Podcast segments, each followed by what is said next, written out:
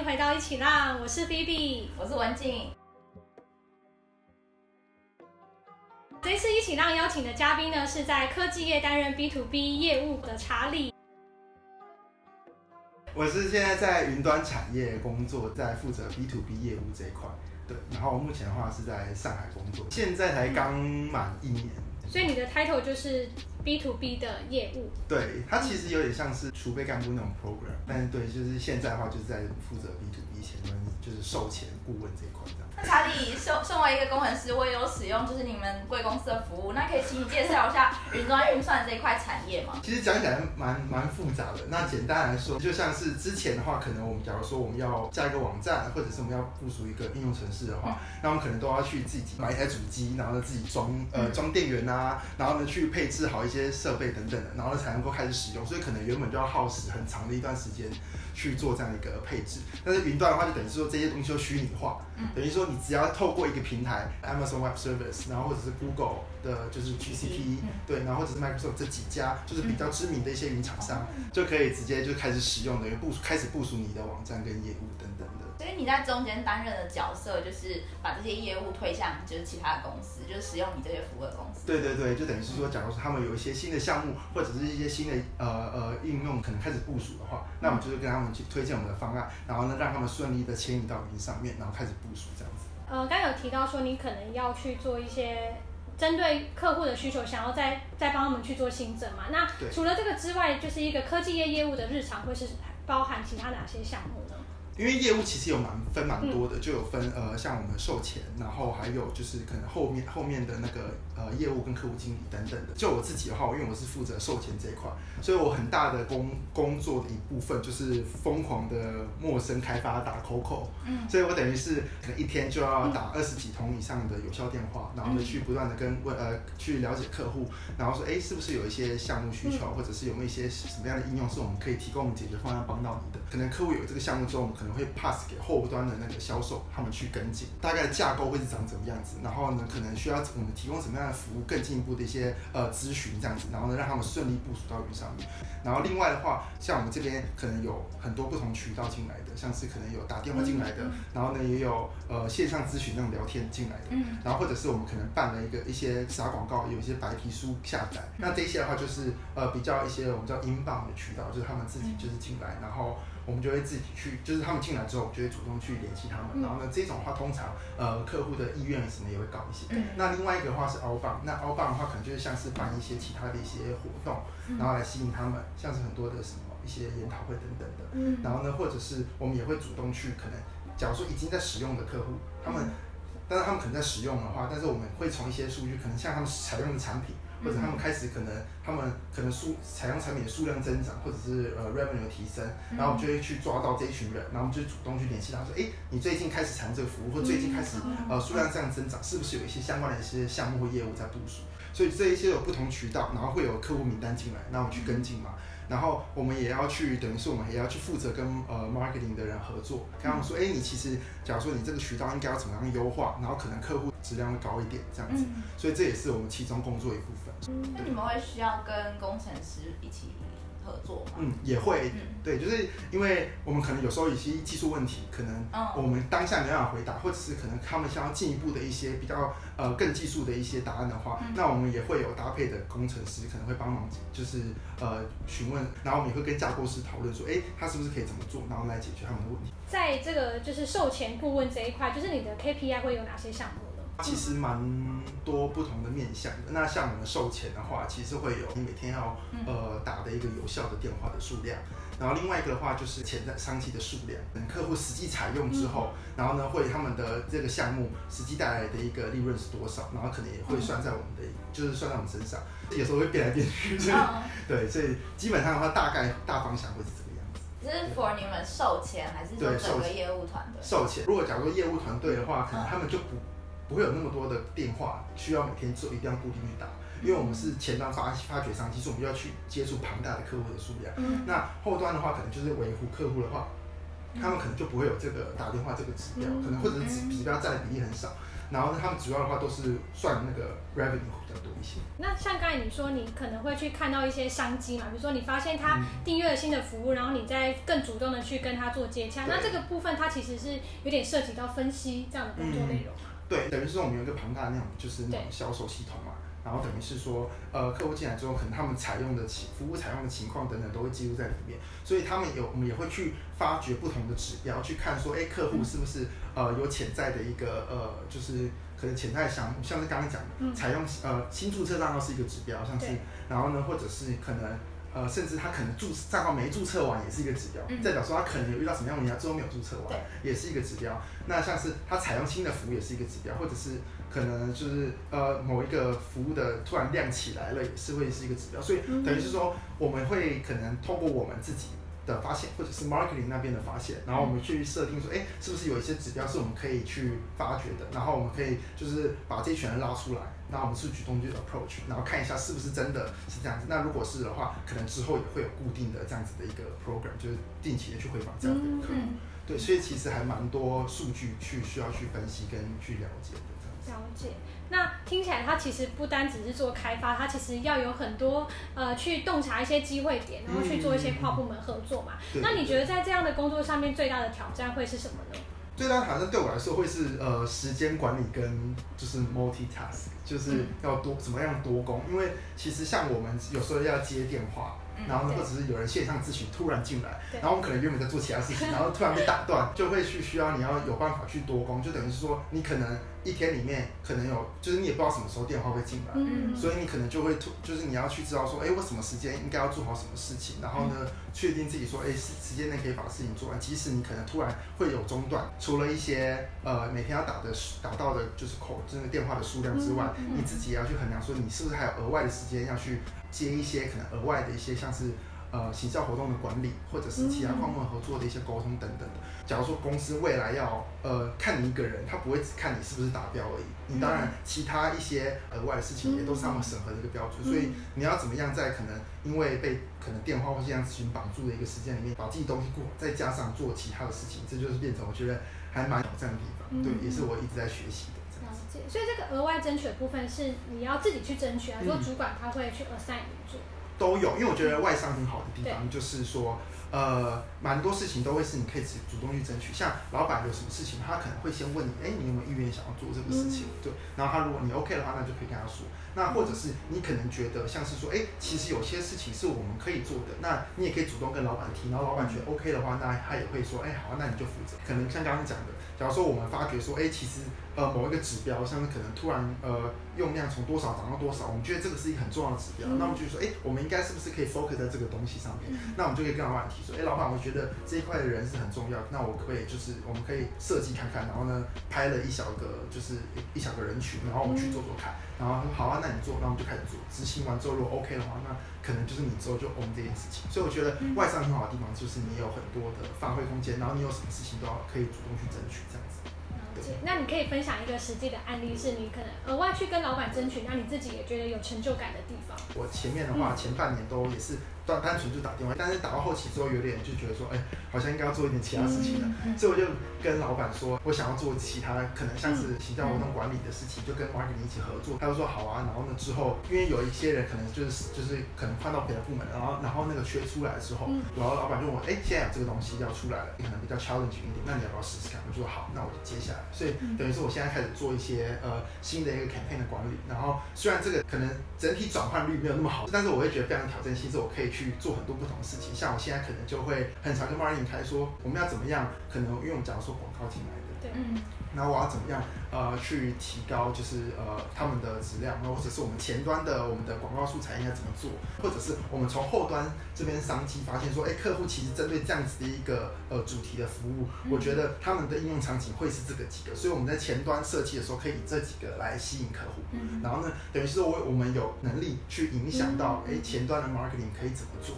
在优化这个过程中，我觉得可以呃蛮大的提供自己蛮多的一个成就感。那进入这个产业，它有一个呃固定的条件，或者说有没有一些学经历上面的门槛吗？我觉得没有，就我自己，呃，这一批我同、嗯、就是我同事一起进来的，其实呃什么科系都有，有中文系的，有哲学系的，化学有就是英文口译、翻译等等，什么科系都有。就我这个可能我这个比较专业一点职位的话是没有，但是就是刚刚说特质嘛，对。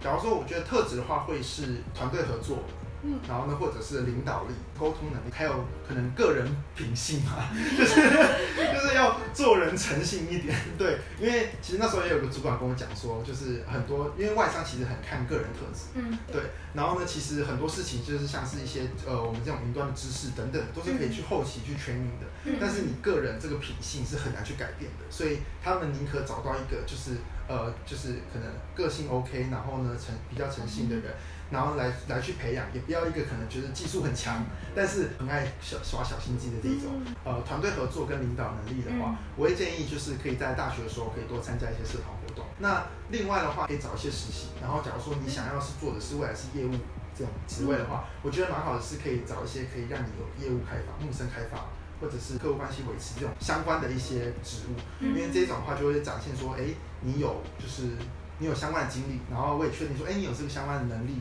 是可以做到的，那我也比较容易去呃去跟想说，哎，好，那找你来谈谈看这样子。像我大学的时候也有做过一段 sales 的一个经验，就是那个经历，我觉得也有帮到我之后就是找到这份工作，对。然后最后的话，可能还有就是，假如说是要往科技业的话，可能有一些可能科技业背景相关，可能就是你可以在小新创。科技的新创，或者是可能一些其他有机会可以在公科技公司里面待待看的话，我觉得这个多少有也有其实也会加分的。但我觉得这个还比较是额外的，我觉得前面几个会是比较重要的。担任一位科技业的业务，你都会用什么方式去精进你的产业知识？以美商这样子来说的话，其实蛮好的，是他们我们一一就是一到公司入职之后，我们会有个三个月的一个 training。所以等于是说，在这三个月里面，我们会有可能有一些线上的一些材料给我们看，然后呢，或者是有一些呃其他的一些前辈会来跟我们分享一些技术上面的东西，然后等于是说我们在三个月内，我们就只要好好的学习，不会有任何的业绩压力，我们就是好好的在每天去上班就开始打开电脑开始学东西，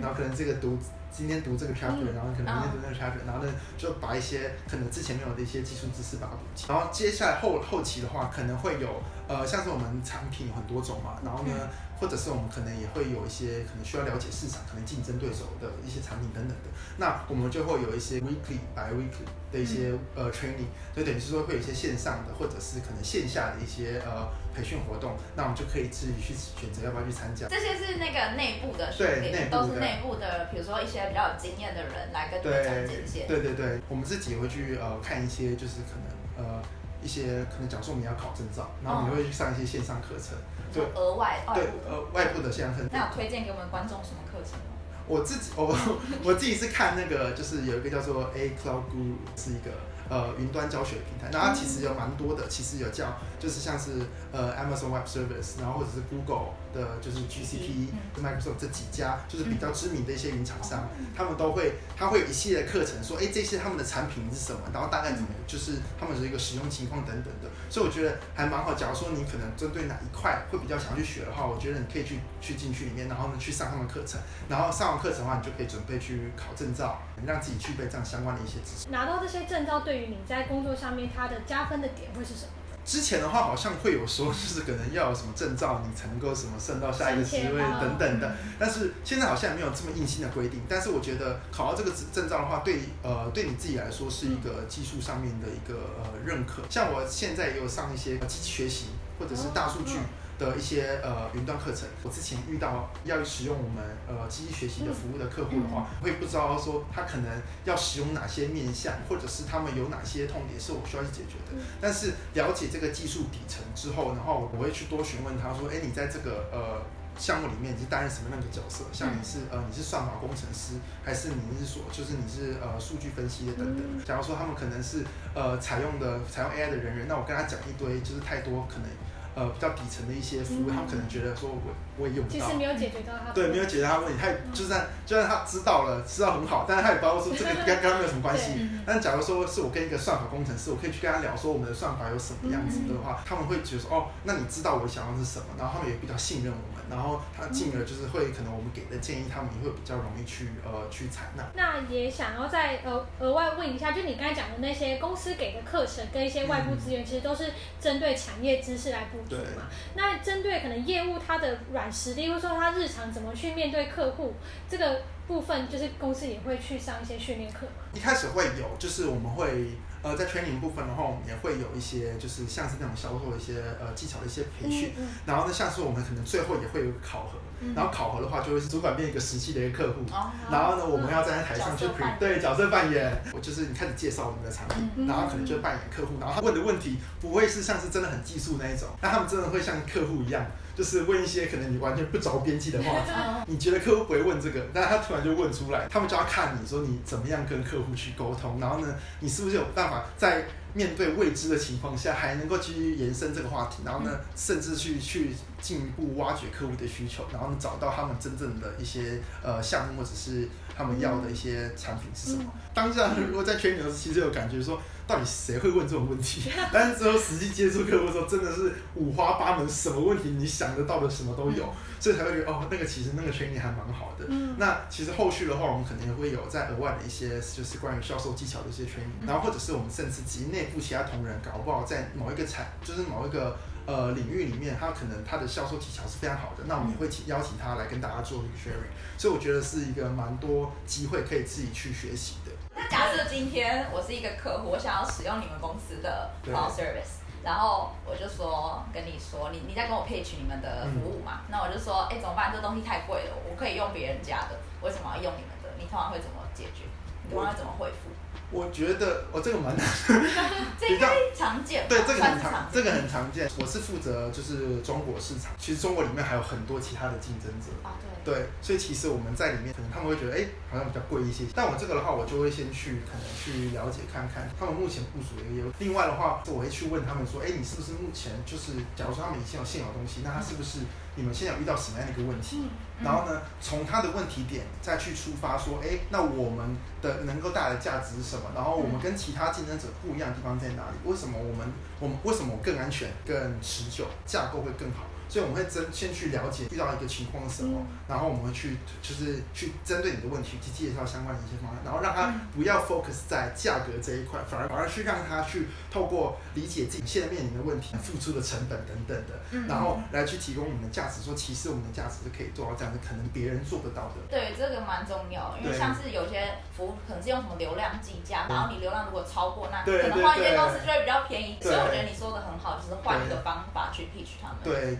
就是可能用安全。或用其他的。对对对，就是很多时候，就是客户如果太专注于价格上面，可能价格真的不是你的强项的话，嗯、那你真的要去用其他的价值来提供给他们。嗯、那刚才查理有分享到，其实你做的市场是在中国嘛？那当初怎么会选择在上海工作呢？以及在上海工作的心得是怎么样的？一开始的话，其实那时候就是他们是一个就是大中华区的一个 program，就等于是是类似那种就是储备干部的嘛。就那时候就是有让我选择说，哎，你要在北京还是在呃上海？然后那时候是听到，因为其实我从来没有去过呃大陆，所以我基本上的话我完全不知道是那边的情况怎么样。但是我就觉得说，好像蛮多人跟我讲说，哎，上海比较自由啊，上海比较可能比较国际化，然后可能比较好玩一些些。对，然后就觉得，哎，好，那我选择上海好了。另外的话，就是在呃新，就是可能在那边工大陆工作的话，你会发现说，其实同事蛮多的，都会去呃去。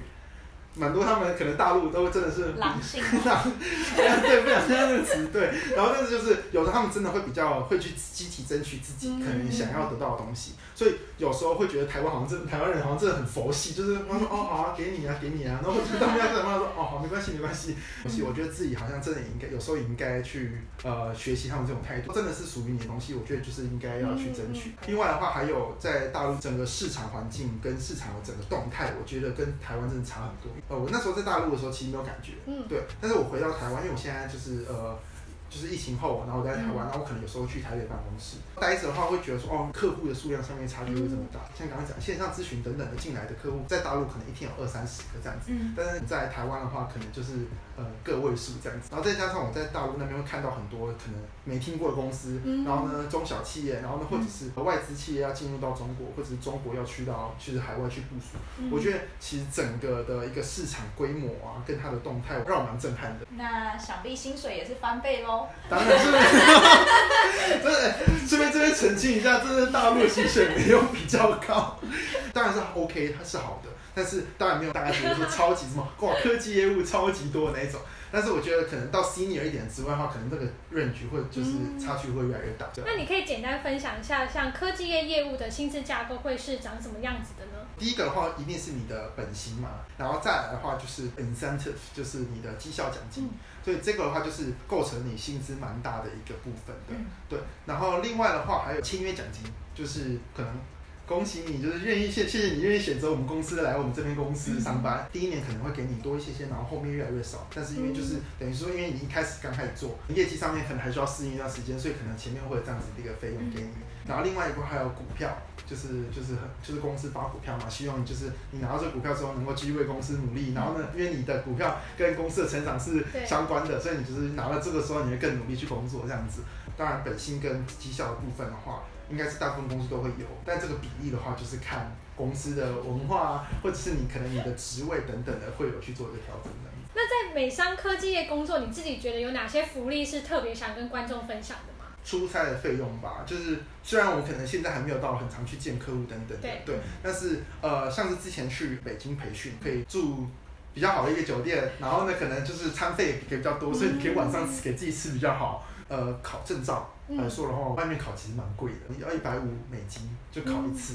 然后但是我们不用付这个费用。那我觉得这个的话是对，所以等于是说蛮好的，是说你可以在这一段你工作期间尽量去尝试考证照，然后呢，等于是说就是也帮助你增加自己的就是职场上的竞争力这样子。好的，对。那查理，我们最后想问一下，就是你对你这份目前这份工作的职业规划是什么？就你未来打算往哪个职位前进吗？嗯、还是往哪个产业？就就我自己，其实我之前是蛮想走 FMCG 的 marketing，嗯、但我之后、哦、对，但我之后进来呃科技业之后，我觉得其实我很喜欢这边的市场变化的速度，然后大家口 work 的方式不断变化的一些架构啊或文化等等，这个是我可喜欢科技的地方，所以我觉得我之后可能还会再试试看科技业的，嗯、就是往科技这个发展。那我觉得职位上来说的话。大部分做做我们这个职位的话，可能就会从就是从这个售前讨论变成就是变成就业务，然后或者是变成客户经理，大概是一个这样子的一个呃未来一个升迁。那我自己的话也会考虑这一条路，但是外商很好的地方是说会是局限你说你之后只能待在这个呃这个，假如说你可能做这个职位，你之后就是往这样子职升上去，它其实也可以去往其其他对对其他可能更不一样的职位去发展。所以我觉得也不会排斥会有一些往其他专案管理或者是呃产品管理等等的一些职位。之后未来的话，可能会也会自己再自己多看看，就是自己到底想要走什么路。但是我觉得在这个呃一个大平台 大平台上面的话，也可以自己去跟人家多聊聊。OK，那今天的这个一起浪访谈就到这里。那非常谢谢查理为我们开箱科技业 B to B 业务这项工作。喜欢一起浪的话，记得按赞、订阅、开启小铃铛。拜拜，拜拜，下次见。